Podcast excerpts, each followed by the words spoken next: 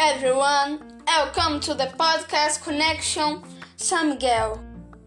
This podcast is about travel tips.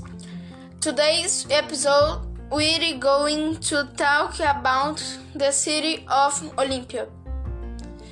The city is located in the interior of São Paulo and has one of the largest aquatic parks in the world.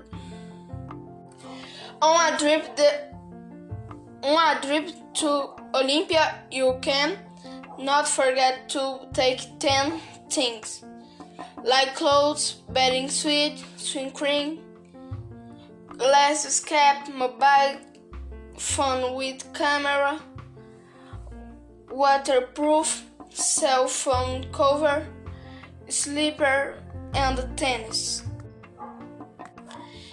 Three things you should always do get up here, go to Termas dos Laranjais Resort Park, and play with our possible toys.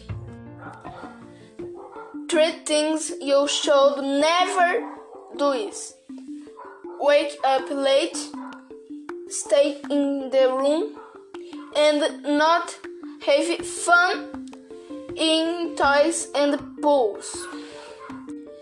That's all for today. Thanks for listening to today's episode. Bye.